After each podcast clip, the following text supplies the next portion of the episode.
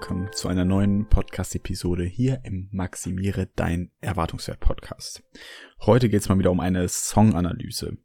Und diese Songanalyse möchte ich gerne in einem Kontext einbetten, nämlich dem Kontext von sprachlicher Bewertung oder generell Bewertung, die wir in unserem Alltag vornehmen und was das machen kann mit uns, mit unserem, mit unserem Umfeld, mit unserer Gesellschaft und was vielleicht auch der Erwartungswert in einer Situation, in der Kommunikation, in der Haltung ist, wenn wir versuchen, von der Bewertung wegzukommen, was sich dadurch möglicherweise verändert. Das soll Inhalt der Analyse sein, sozusagen als Deckmantel, ähm, darüber gestülpt und gleichzeitig steht das Lied, was heute vorgestellt wird, im Kontrast zu der Einstellung von vielen Menschen und der Realität. Oftmals finden wir im Songtext auch überall sind so und solche Menschen oder eben, dass viele Menschen so sind, selbst das ist ja schon eine Zuschreibung. Deswegen sind das eher stilistische Mittel und auch eine Möglichkeit, um überhaupt etwas anzusprechen. Aber ich glaube, genau darauf möchte ich dann eben gesondert achten, gesondert eingehen, damit wir diese Verallgemeinerung eben nicht so schnell treffen. Das sind ungefähr die Themen, die ich euch noch mitgeben möchte, die ihr im Hinterkopf behalten solltet, damit Kontext und Kontrast halt zum Lied auch passen. Und das Lied heute heißt Gute Menschen von OK Kid. Viel Spaß mit der Analyse.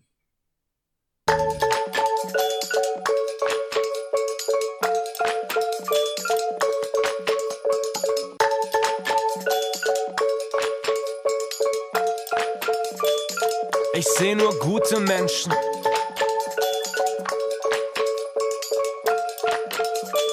Überall nur gute Menschen. Alles ist einfach, bist du einfach gestrickt. Kein Knoten im Kopf, nur ein Faden am Genick. Und dann ab Richtung Glückseligkeit. Ein Leben im Korsett. Ein guter Mensch verdrängt, was er nicht weiß.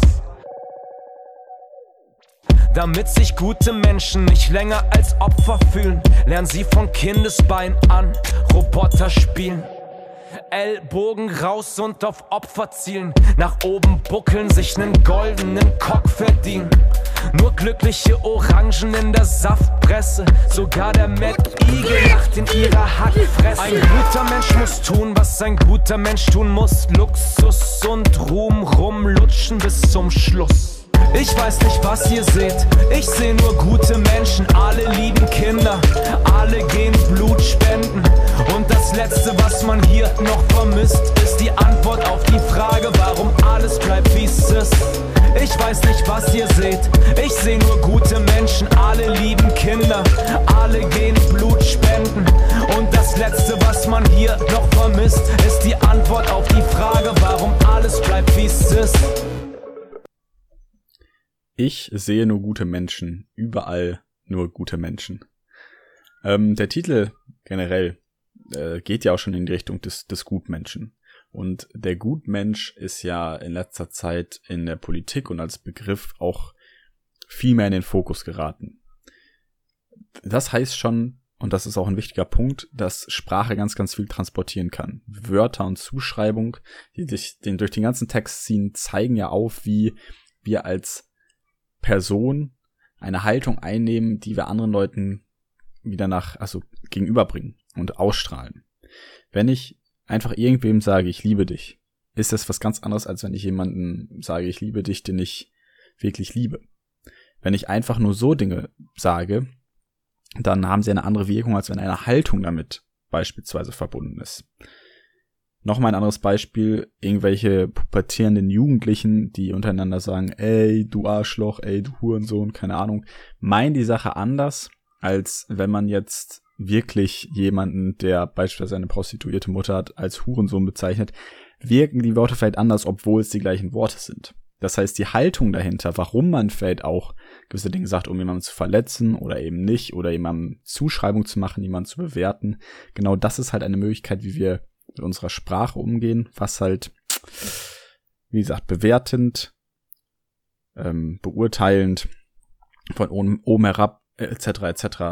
sein kann und auch so verstanden wird. Und gerade der Ausdruck Gutmensch verdreht eben oftmals den eigentlichen Kern der Aussage. Ein Gutmensch ist ganz oft als negativ dargestellt, der zu viel Gutes für irgendwas tut, der sich zu sehr einsetzt. Es wird eher als eine Verunglimpfung beschrieben und nach guten Werten oder Moral oder korrekt zu handeln, sei dann irgendwie naiv oder schlecht oder falsch und jemand, der zu gut ist und ein zu guter Mensch, der soll mal dahin gehen, wo der Pfeffer wächst, weil wir hier, wir müssen uns ja nicht vernünftig verhalten. Wir sollten ja nicht nach moralisch-ethischen guten Richtlinien streben, weil mein Gott, wir leben nur einmal, wir haben ja alles, bla bla bla.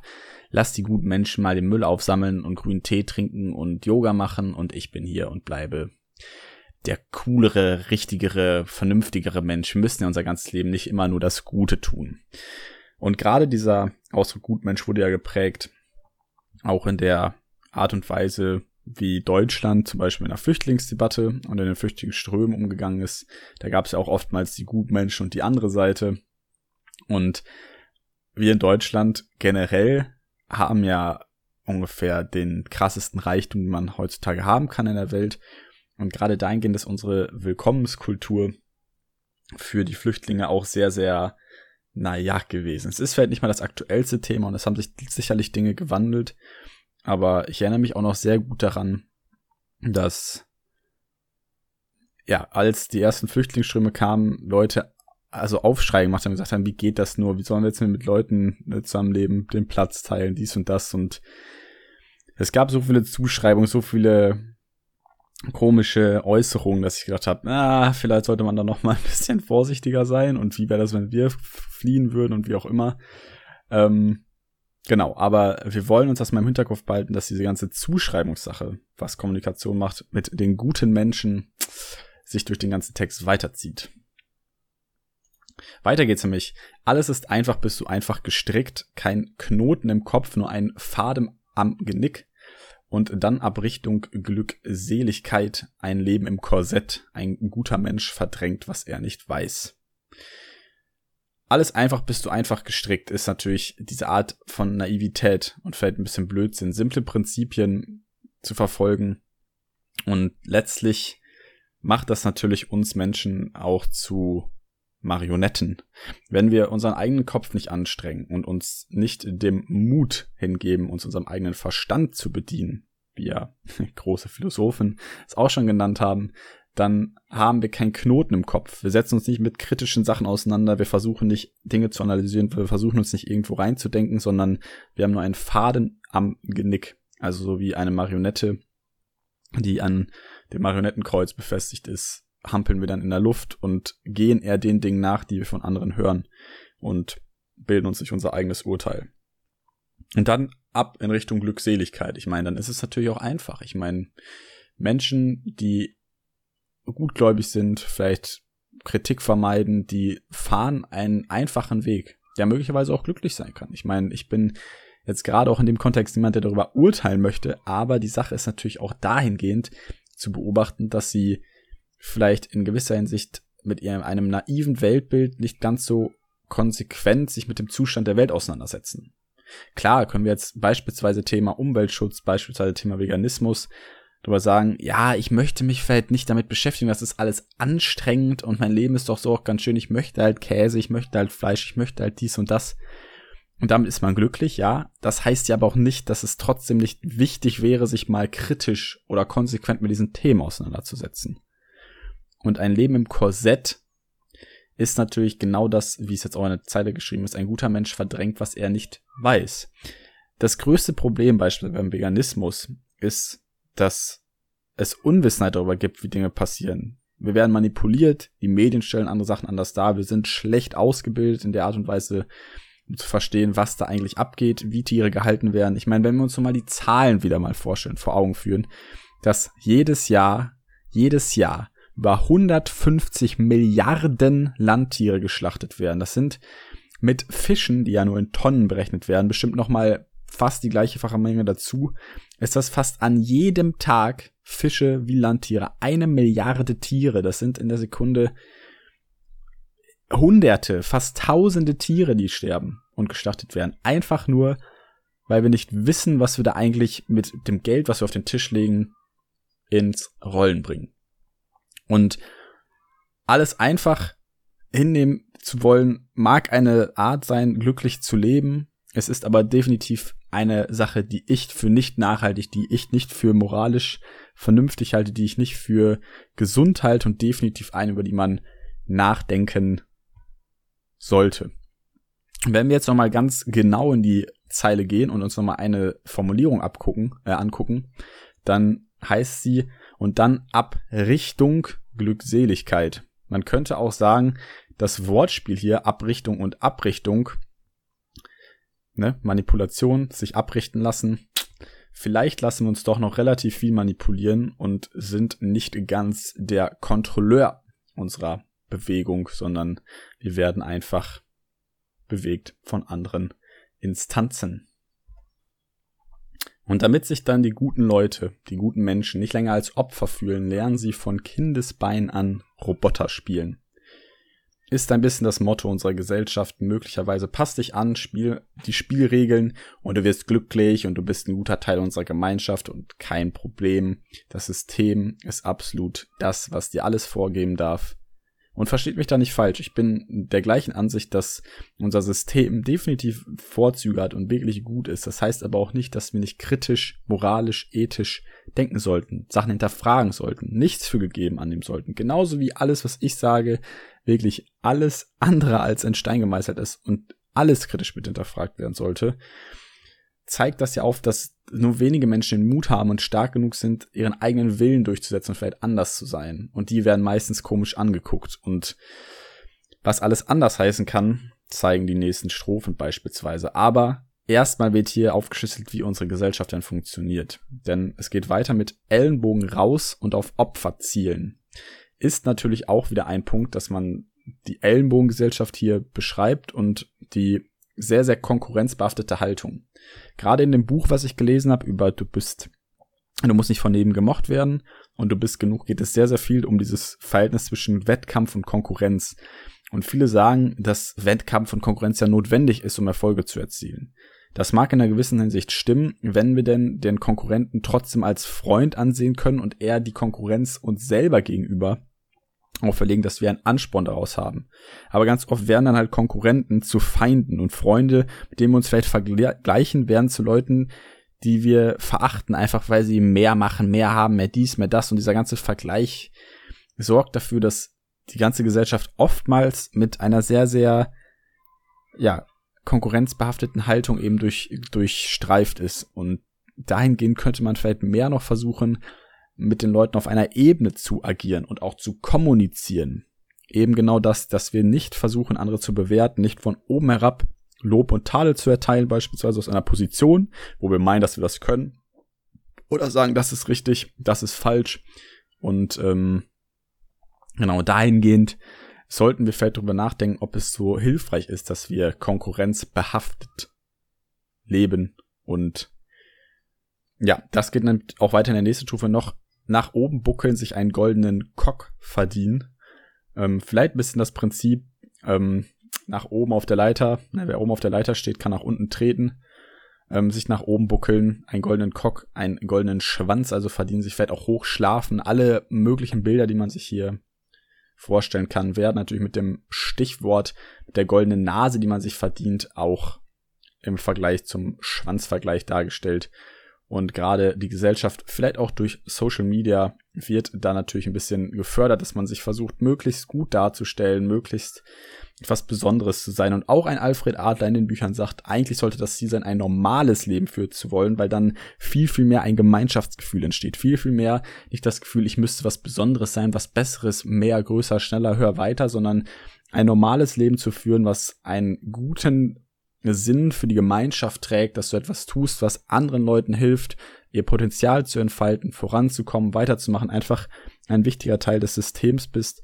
Das wäre viel, viel wichtiger als immer nur hoch, weit und schnell zu kommen, weil letztlich brauchen wir Visionäre, wir brauchen sowas wie Antrieb, wir wollen natürlich auch vorankommen und nicht auf der Stelle stehen.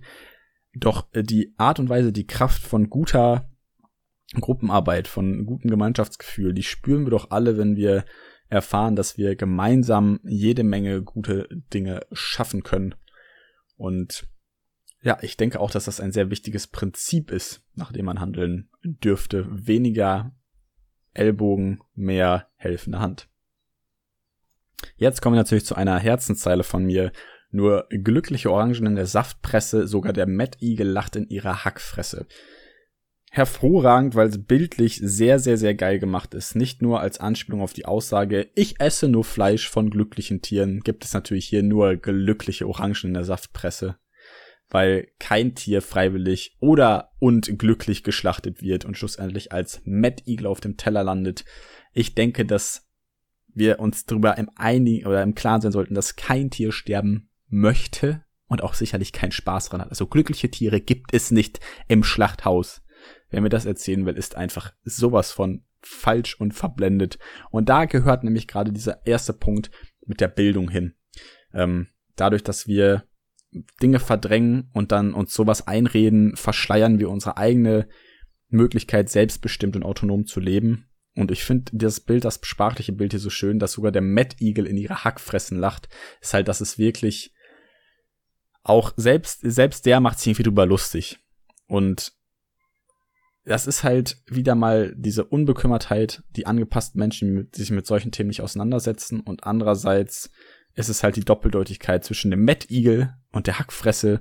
Ist einfach ein guter Auseinander, eine gute Auseinandersetzung damit, dass es wird so abgetan wird, als wäre es normal, aber das sollte es wirklich nicht sein. Der Lifestyle der Fleischeslust sollte wirklich nicht ein Lifestyle sein, den wir als gut, normal oder wie auch immer ansehen, weil das einfach nicht ist.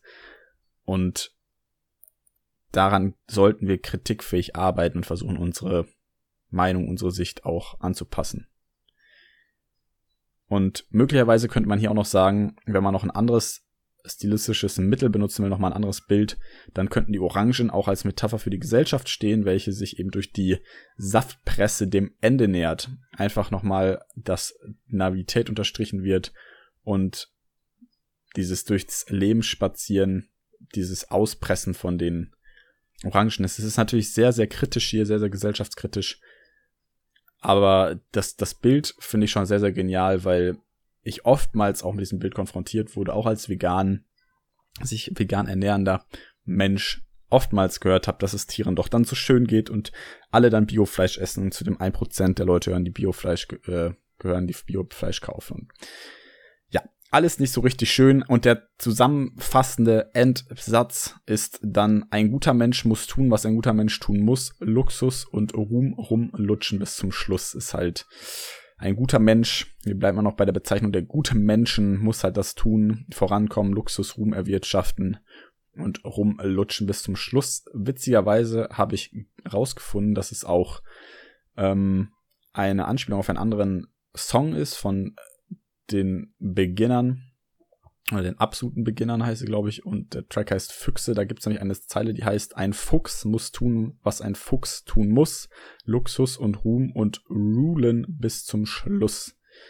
Und ein guter Mensch muss tun, was ein guter Mensch tun muss. Luxus, Ruhm, lutschen bis zum Schluss. Ist halt eine gute Analogie. Und das ist wieder diese Alpha-Tierhaltung in einer Herde vielleicht gehorsam sich ergeben zu zeigen, der Gesellschaft untertan zu machen, einfach zu sagen, ja, hm, weiß ich auch nicht ich mache einfach mit und Luxus und Ruhm bleiben ja auch trotzdem keine Quellen der Glückseligkeit. Immer mehr Leute, die erfolgreich sind, die sagen, sie hatten alles, sind an einem Punkt ausgestiegen und haben gesagt, das macht nicht glücklich. Luxus und Ruhm, Reichtum, das alles hilft und ist angenehm, ja, aber es macht einen letztlich nicht glücklich und wenn man diese Mentalität lebt und sich einfach nicht damit auseinandersetzt, wie ein Leben vielleicht nochmal anders gestaltet werden kann, bleibt man immer in dem Red Race gefangen, das einfach irgendwo Zwänge und Begrenzungen herrschen, die gar nicht sein müssen, wenn wir uns unserem eigenen Kopf mit unserem Mut an die Sache rangehen, uns selber auch einzustehen, was wir für richtig oder für falsch halten. Kommen wir zu der ersten Hook, die zweimal gesungen wird, nämlich ich weiß nicht, was ihr seht, ich sehe nur gute Menschen, alle lieben Kinder, alle gehen Blut spenden. Und das letzte, was man hier noch vermisst, ist die Antwort auf die Frage, warum alles bleibt, wie es ist.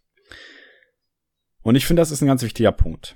Oftmals haben wir als Gesellschaft, als einzelne Personen das Gefühl, wir tun so und reden und wie auch immer ähm, in, einem, in einer guten Art und Weise über Leute, Behandlung Und trotzdem tun wir letztlich nichts und es ändert sich auch letztlich nichts. Ich kenne ein sehr gutes Beispiel, dass ich mit vielen Menschen, beispielsweise Veganismus, als erstes Beispiel darüber geredet habe, ähm, was da eigentlich abgeht und wie schrecklich das ist, wie wir mit den Tieren umgehen und dass wir Tiere und Lebewesen als Produkte darstellen. Und dann höre ich immer, ja, du hast ja recht und dies und das und das ist ja alles ganz schlimm und dabei beißt der Mensch dann in sein Brötchen, auf dem Schinken liegt oder beißt er in seinen Burger, wo die Schweinebulette drauf liegt.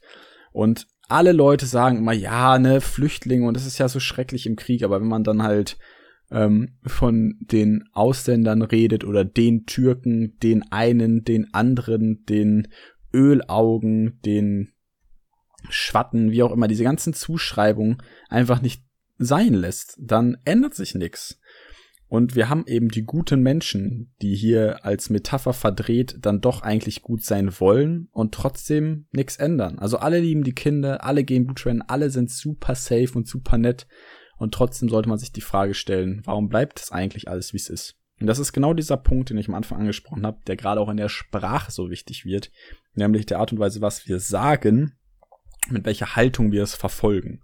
Und wenn wir anfangen, die Dinge auch wirklich zu tun, die wir mal sagen würden, die wir auch für richtig denken, äh, also die wir für richtig halten und denken, dass sie die richtigen sind, dann sollten wir auch den Mut haben, sie durchzusetzen. Weil es gibt bestimmt genug, die genau das wissen, dass beispielsweise Fleischessen die größte moralische Scheiße ist, die man durchziehen kann.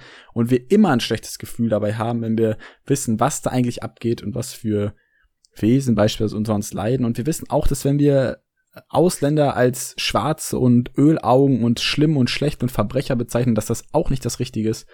Aber einfach, weil wir in unserer Runde, in unserer Gesellschaft, in, mit den Leuten, mit denen wir uns unsere Zeit verbringen, ob es Eltern sind, ob es Familien sind, ob es whatever sind, da dürften wir uns auch mal einsetzen dafür und sagen, passt auf, das ist einfach Bullshit und ich will das so nicht haben, ich will das so nicht leben. Wir sollten kritisch sein dürfen, damit sich auch wirklich was verändert, weil Veränderung meistens dadurch passiert, dass irgendwer etwas nimmt, eine Idee, eine Inspiration und das weiterträgt und das zu seinem Lebenswerk macht und das zu seinem Charakter macht, damit es überhaupt erstmal nach außen getragen werden kann. Und das ist ein so wichtiger Punkt, dass wir anfangen, nicht nur zu reden, und vielleicht auch drüber nachzudenken, sondern auch einfach zu machen, auszuprobieren. Nicht immer nur sagen, es ist alles so schwer und es ist alles so anstrengend. Eigentlich geht's uns doch so gut. Ja, und genau deswegen, weil wir in dieser privilegierten Position sind, sollten wir die Möglichkeit nutzen, auch wirklich was zu ändern. Und in der zweiten Strophe geht es jetzt sehr viel um Rechtsextremismus und Deutschland wird ein bisschen an den Pranger gestellt. Ich möchte da gar nicht so sehr drauf eingehen, weil ich politisch gar nicht so versiert bin, fand die erste Strophe sehr viel wichtiger. Und ähm, trotzdem möchte ich nochmal auf ein, zwei, drei Sachen auch als sprachliche Bilder eingehen. Nicht mehr auf jede Zeile allgemein, aber es gibt noch sehr, sehr schöne Wortvergleiche und es gibt definitiv auch coole Sachen, ähm, die ihr im Video erkennen könnt. Also wenn ihr das Video euch nochmal reinziehen wollt zu dem Song, auch sehr zu empfehlen. Erstmal jetzt nochmal viel Spaß mit der zweiten Strophe und dann hören wir uns gleich wieder. Weiche Strafen für gewaltbereite Ausländer. Nogo, nein, sie sind keine Nazis. Auch sie trinken Kaffee Togo. Auch sie waren schon im Urlaub, wo es Schwarze gab. Und am Vatertag lief sogar Roberto Blanco, der ein wunderbarer Neger war. Wo ist das Problem? Kinderschänder müssen sterben, voll okay. Böse Onkels auf der Heckscheibe stehen. Mit Deutschland fahren, schwenken, durch die Straße gehen. Alles nur gut gemeint aus Angst um ihre Blutsbrüder. Sie sind das Volk, alles nur besorgte Wutbürger. Stammtischmodus, jetzt wird laut diskutiert. Schwarz, Rot, Grün, alles wirkt braun meliert. Was, was homophob? Sie sind dafür kranke Menschen, auch Schwule kann man heilen. Eine Hand wäscht die andere rein. Brownies backen für die Hochzeit, Mohrenköpfe teilen. Und wenn im Sportlerheim die erste Strophe erklingt und das Brüderlein singt, ist das überhaupt nicht schlimm. Niemand schiebt hier irgendjemand ab. Alle lieben Eileen Döner, beste Soße der Stadt. Ich weiß nicht, was ihr habt. Sehe nur gute Menschen, die nichts Böses wollen, nein, die nur an unsere Zukunft denken. Und wahrscheinlich werden sie es nie verstehen, warum ich kotzen muss, wenn ich sie sehe. Ich weiß nicht, was ihr habt. Ich sehe nur gute Menschen, alle lieben Kinder, alle gehen Blut spenden. Und das Letzte, was man hier noch vermisst, ist die Antwort auf die Frage, warum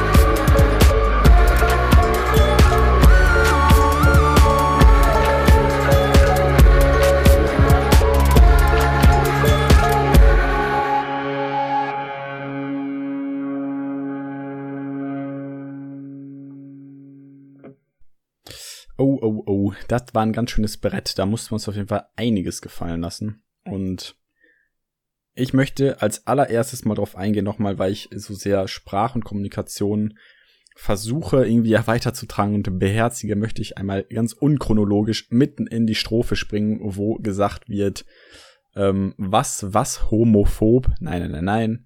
Sie sind da für kranke Menschen, auch Schwule kann man heilen. Eine sehr harte Äußerung, einfach in der Art und Weise auch, weil das Wort homophob, genauso wie beispielsweise islamophob, ein, eine Verherrlichung, eine Verweichlichung von der eigentlichen Thematik ist. Weil homophob klingt anders als frauenfeindlich, beziehungsweise frauenphob wäre ein anderes Wort. Und warum es nicht frauenphob heißt, sondern äh, frauenfeindlich, finde ich, ist eine sehr, sehr wichtige Sache, weil Feindlichkeit, wenn es wirklich in dem Begriff selbst steht, wird es viel deutlicher. Wir sollten in unserer Sprache also nochmal viel deutlicher werden, wenn es nämlich sowas wie homofeindlich heißen würde, dann würden wir vielleicht merken, dass es eine ganz, ganz andere Art ist, als wenn man nur sagt, er ist homophob. Es klingt einfach schwächer. Und hier können wir nochmal genau darauf eingehen, dass Sprache eben doch eine Wirkung hat, die entweder stärker oder schwächer wirkt. Und ich finde, wir sollten darauf achten, dass wir mit unserer Sprache, mit unserer Haltung den Kern auch treffen, wenn wir treffen wollen. Es ist so wichtig, dass wir uns in Sprache üben, dass wir kommunizieren üben, dass wir merken, dass wir einfach ein bisschen besser auf den Punkt versuchen sollten, das zu treffen, was wir aussagen wollen und vorsichtig sind, weil Sprache so, so wirkmächtig sein kann. Einmal nehme ich jetzt noch die Strophe im Schnelldurchlauf durchgenommen auf einige Punkte ein. Und das hat halt auch mehr politischen Charakter. Und wie gesagt, ich kenne mich da nicht super gut aus. Ich möchte auf ein paar Sachen eingehen, das, was ich auch dazu gefunden habe. Und versuche dann die paar sprachlichen Bilder nochmal rauszuarbeiten, einfach weil sie, finde ich, sehr, sehr gut gemacht sind. Aber angefangen mit den weiche Strafen für gewaltbreite Ausländer, No-Go ist, dass es schon Umfragen dazu gibt, wie hart Strafen für gewaltbereite Ausländer sein sollten. Erstens sind oftmals gewaltbereite Ausländer Deutsche und gar keine Ausländer. Und die Frage ist, wie hart dürften kriminelle Ausländer oder Kriminaltäter bestraft werden? Beispielsweise als Gefängnisaufenthalt und was ist überhaupt ein gutes Mittel für eine Resozialisation, damit überhaupt der gewünschte Erfolg auch einhergeht damit. Man kann sich dabei fragen, welchen Sinn beispielsweise auch Abschiebung hat, ob es nicht sinnvoller wäre, die Ursache der Kriminalität generell zu bekämpfen. Das Geld beispielsweise ungerecht verteilt ist, die Art und Weise, wie Leute in Flüchtlingsheimen vielleicht auch leben und einfach die Art und Weise, wie wir mit den Menschen umgehen, dass es vielleicht auch einen Nährboden gibt, warum Leute überhaupt so kritisch mit uns umgehen oder uns eben auch angreifen, uns beklauen, wie auch immer. Es hat halt alles irgendwo seinen Grund. Kritisch sind auch solche Aussagen einfach, weil es eine erhöhte Kriminalität vor allem bei einem geringeren Bildungsstand gibt. Und Armut einfach mit der Staatsangehörigkeit tatsächlich auch in einem Zusammenhang stehen kann und möglicherweise auch gerade untere Bildungsschichten oftmals mit ähm, Migranten und sowas leider großteilig auch befüllt sind, natürlich mal mehr, mal weniger, aber gerade Leute, die es schwer haben, einfach aufgrund des gesellschaftlichen Stands, vielleicht auch auf äh, aufgrund von Armut, gehen dann natürlich oftmals in oder geraten in das Visier, in den Fokus, einfach weil es dann oftmals die, die blöden, die blöden kriminellen Ausländer sind und wie können die nur und was hier und da. Es ist halt irgendwie einfach alles eine sehr, sehr vage Behauptung zu sagen, es müsste es einfach nur härtere Strafen geben, weil das vielleicht nicht unbedingt das Problem wieder verändert. Es ist eine Symptombekämpfung, die möglicherweise gar nicht so wirklich auf das abzielt, und es wäre eine vielleicht auch unpolitische Verfahrensweise, wenn man die Bekämpfung der massiven Ungleichverteilung von Geld eher ein, also eher darauf eingehen würde, als zu sagen, wir brauchen einfach härtere Strafen für die Leute, die sich falsch verhalten. Zum Kern der Sache hinkommen, kritisch sein, überlegen, was vielleicht in dem System nicht läuft. Und sehr witzig, jetzt auch nochmal, der nächste Part ist, nein, nein, sie sind keine Nazis, auch sie trinken Ta Kaffee Togo, anstatt sagen, also anstatt dass sie in dem Lied sagen, Kaffee to go, heißt es Kaffee Togo, was natürlich auch eine Anspielung auf Afrika und Togo ist. Und ähm, nein, nein, sie sind keine Nazis, sie finden ja auch Kaffee absolut super. Sie waren halt auch schon im Urlaub, wo es Schwarze gab und am Vatertag lief sogar Roberto Blanco, der ein wunderbarer Neger war. Wo ist das Problem? Und da habe ich auch was zu gefunden, nämlich dass ein CSU-Politiker und ein Innenminister, der vor Jahren, 2015, nämlich noch in einer ARD-Sendung, für die wir ja auch schön Geld bezahlen, folgendes Statement gedroppt haben, wo man sich natürlich auch fragen kann mit einem dunkelhäutigen ähm, Gesprächspartner in der Runde, ob das denn so sein muss, ob das denn so durchgezogen werden kann. Und hört euch das an, ob ihr es wohl wiedererkennt. So, und nur jetzt Roberto zu sagen... Blanco war immer ein wunderbarer Neger, der den weißen Deutschen wunderbar gefallen hat. Und beim FC Bayern spielen auch eine ganze Menge mit Holla. schwarzer Hautfarbe mit. Und äh, das Sehen finden Sie? die Fans von FC auch Bayern einer. auch gut. Ich Das glaube, könnte man denen da muss gut sagen. laufen. Ja, Ja, ja, ja, ja, ja, Ranga ja, Jovic, voll bietet. Ranga Jovic bietet sich auch gerade als Farbiger an, der einigermaßen funktioniert in Mir, mir Deutschland. hat man auch schon mal Neger gesagt. Das ist einfach so. Wahrscheinlich ist das ein Mangel an Differenzierung. Der kommt aber mit Genau. der Zeit. Das letzte, die letzte These ist tatsächlich auch von dem Dunkelhäutigen in der Gesprächsrunde, dass wir dann vielleicht doch ein bisschen darauf achten sollten, dass wir ein bisschen besser differenzieren. Und die These am Anfang von dem Politiker fand ich dann doch äh, ein bisschen fragwürdig. Und äh, wir sollten definitiv auf unsere Sprache achten, damit wir nicht zu so einem Ehrenmann werden, der einfach im Fernsehen solche Sachen droppen sollte. Tut weh. Weiter im Text, Kinderschänder müssen sterben, voll okay. Ist ein crazy Thema, kann man mega groß aufmachen.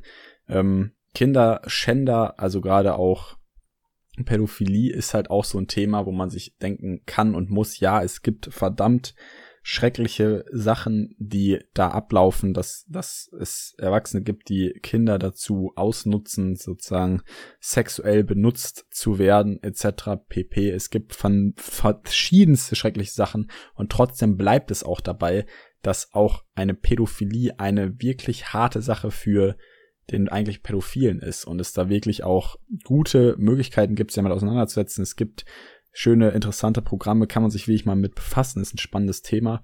Aber eine Todesstrafe beispielsweise wieder einzuführen, wäre definitiv ein Rückschritt. Und auch die NPD hat sich teilweise schon mal mit ähm, politischen Forderungen als oder dafür ausgesprochen, dass es Todesstrafen für Kinderschänder gibt, was definitiv ein gesellschaftlicher Rückschritt wäre, was wir alle nicht wollen. Böse Onkels auf der Heckscheibe stehen, mit Deutschland fahren, schwenken durch die Straße gehen. Die bösen Onkels wurden oftmals als rechtsradikal beschuldigt, sind's aber nicht so richtig, haben sich auch oftmals dagegen geäußert und schon Leute in ihrem eigenen Publikum verprügelt, die den Hitlergruß auf ihren Konzerten gemacht haben. Also, naja, mit Deutschland fahren, schwenken durch die Straße gehen. Wissen wir alle, was damit gemeint ist. Alles nur gut gemeint, um Angst äh, aus Angst um ihre Blutsbrüder. Sie sind das Volk, alles nur besorgte Wutbürger. Kennen wir auch die guten alten Wutbürger und das der Zusammenhang mit wir sind das Volk. Naja, es heißt halt hier nicht wir sind das Volk, sondern sie sind das Volk. Und ja, ich glaube auch gerade wurden auch da Sachen entfremdet. Gerade besorgte Bürger nennen sich ja diejenigen, die sich Angriffen wehren wollen, dass sie sozusagen als Rassist entlarvt werden. Die, die Gutbürger und Wutbürger sind ja oftmals äh, so ein bisschen, ne, die, die rechts, die rechtsradikalen Menschen, die dann sagen, ja, ich bin jetzt aber irgendwie doch gar nicht so rassistisch, was, was wollen sie mir denn hier, da und da und werden dann zum Wutbürger, wenn sie sich halt auch da nicht richtig äußern können, artikulieren können. Besorgte Wutbürger, seine Mischung aus eben besorgten Bürgern und Wutbürgern, was halt seit 2010 selbst im Duden als Zeitungsjargon, Wort des Zeitungsjargons aufgenommen wurde, welches der genauen Definition nach aus Enttäuschung über bestimmte politische Entscheidungen sehr heftig öffentlich protestierende und demonstrierende Bürger darstellt und beschreibt. Also so gesehen, da könnten wir vielleicht auch unsere Art und Weise, wie wir über Dinge nachdenken und sie kommunizieren, nochmal überdenken. Auch dann der Stammtisch Stammtischmodus. Jetzt wird laut diskutiert. Schwarz, Rot, Grün, alles wird braun meliert. Natürlich auch hier wieder Vergleich auf die Rechtsradikalität, die politische Situation Schwarz, Rot, Grün, Aufteilung der Parteien. Aber eben auch bei Wikipedia über den Stammtisch gibt es schöne Beschreibungen, nämlich ähm, die Art und Weise, wie wir Früher war alles besser da diskutieren und bei Stammtischen kommt die Geselligkeit und der gleiche Interessen stammen natürlich zusammen. Leute diskutieren darüber, wie das Leben hätte sein sollen. Es gibt die und die Stammtische, aber oftmals gibt dann eben auch wieder bei Bier getrunken. Es wird laut diskutiert und es werden Sichtweisen ausgetauscht, die doch eher traditionell mit aktuellen Themen sozusagen zu tun haben und wenn mit steigender Lautstärke auch ihre Dringlichkeit betont wird. Und wir wissen ja, dass beispielsweise auch Aggression und Wut, wenn wir sie denn kommunizieren, nur ein Mittel der Kommunikation ist und wir da vielleicht auch, wenn wir den Stammtisch denn mal nutzen wollen, dafür was denn irgendwie was Brauchbares ist, sollte ein Stammtisch nämlich kein Nährboden für rassistische Äußerungen sein, sondern einfach vielleicht der Verlust von Werten und Traditionen nicht ganz so schlimm ist, wie wenn wir einfach kritisch mit unseren Dingen einhergehen, wenn wir die Gesellschaft betrachten. Wir sollten vielleicht weniger an diesen alten Bahnen denken. Ich bin ja der Letzte, der sagt, es ist irgendwie gut, wenn wir die Dinge einfach so machen, weil wir sie immer schon so gemacht hatten. Wir sollten immer kritisch bleiben und die Stammtischmentalität, wenn man sie denn so will, wenn man sie denn so zuschreiben will, dann gibt es natürlich da auch Weisen und Art und Weisen, wie man sich äußert, die vielleicht nicht unbedingt einer sehr kritischen, ethisch, moralisch korrekten Auseinandersetzung gleichen. Und trotzdem wollen wir ja, das ist ja der Punkt, aufhören, diese Zuschreibung zu machen, weil das ist wahrscheinlich das ist, was am ehesten problematisch wird auf lange Zeit. Dann kommen noch spannende Bilder. Brownies backen für die Hochzeit, Mohrenköpfe teilen, also so Brownies, die Brownies, wir kennen sie alle, vielleicht werden hier auch ist der Vergleich wieder zu den Negern gezogen, den dunkelhäutigen Mohrenköpfe. Mohren ist ja auch ein Begriff für Neger. Ist halt, sind die Negerküsse, die guten alten Schokoküsse gemeint. Und wenn im Sportlerheim die erste Strophe, die erste gestrichene Strophe aus der Deutschland-Hymne erklingt und das Brüderlein singt, ist doch überhaupt nicht schlimm. Nein, nein, wir bleiben unkritisch. Niemand schiebt hier irgendjemanden ab. Alle lieben Aydin Döner, beste Soße der Stadt.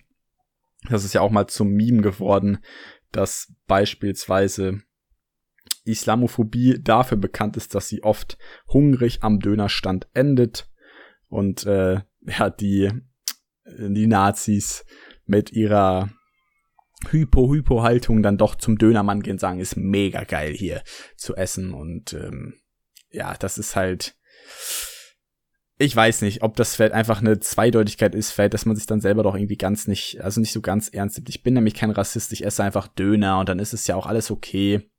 Oder ich war halt schon im Urlaub, wo es Schwarze gab. Diese ganze politische Einstellung, die im Widerspruch zu der Toleranz zu Ausländern und sowas steht, dürfen wir drüber nachdenken. Oftmals in diesen ganz kleinen Äußerungen, die so nebenher fallen, sollten wir einfach vermeiden. Wir sollten versuchen, in unserer Sprache, in unserem eigenen Selbst, in unserer eigenen Haltung einfach ein bisschen genauer zu sein. Und auch im Video versteht man wieder sehr geil. Da gibt's auch eine, eine Szene mit der Doppelmoral, dass man über die bösen Neger redet und spricht und trotzdem sich halt eine dunkelhäutige, vielleicht brasilianische Tänzerin mit schön großen Brüsten nach Hause bestellt. Und dann ist es ja auch wieder vollkommen okay, wenn es halt dann nur entertained wird oder wie auch immer. Man darf, ich glaube, man sollte aufpassen, dass man nicht zu sehr hypocritical wird und einfach sich in eine äh, Richtung navigiert, in der man Dinge auf der einen Seite sagt und auf der anderen Seite tut. Und genau, ich weiß nicht, was ihr habt. Ich sehe nur gute Menschen, die nichts Böses wollen, die nur an unsere Zukunft denken. Mhm. Wahrscheinlich werden sie nie verstehen, warum ich kotzen muss, wenn ich sie sehe. Und dann kommt nochmal die erste Hook. Und damit ist der Song dann auch beendet.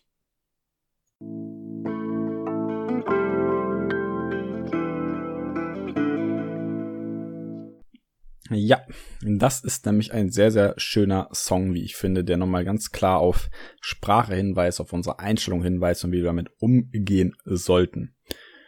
Und wenn ich eine Sache hieraus mitnehme oder dir vermitteln möchte, dann ist es, lasst uns darauf achten, dass unsere Sprache ein bisschen sauberer abläuft, dass unsere Haltung ein bisschen sauberer wird, dass wir kritisch die Dinge hinterfragen und nicht nur einfach uns fragen, warum die Dinge so bleiben, wie sie bleiben und einfach mal auch das Warum kennenlernen weniger Zuschreibung machen, weniger ähm, reden und zuhören wollen, nur damit man irgendwie antworten kann und nicht um zu verstehen, was der andere eigentlich macht. Wenn wir eine saubere Haltung, eine offene Haltung, eine ehrliche Haltung an den Tag legen, dann kann sich so viel ändern und wir haben so viel mehr Möglichkeiten, einfach keine Zuschreibung machen zu müssen. Wir werden selber nicht so oft verurteilt und wir dürfen ganz oft und auch gerne das nach außen tragen, was wir selber auch bekommen wollen würden. Und ja, ich hoffe, dir hat heute die Lyric-Analyse gefallen. Ich fand das Lied mal wieder sehr passend, sehr schön und ich freue mich, dich nächste Woche wieder dabei zu haben. Vielen Dank nochmal für den crazy Support. Letzte Woche wurde ordentlich was nachgehört. Äh, fast die meisten Hörer in einer Woche, die ich seit langem hatte. Und nicht nur auf die letzte Folge, das nicht tatsächlich, sondern generell ähm, auf die Klicks und ich bin sehr, sehr dankbar dafür. Wir hören uns nächste Woche wieder, wenn es wieder heißt, maximiere deinen Erwartungswert und bis dahin, hau rein, bleib gesund und ciao, ciao.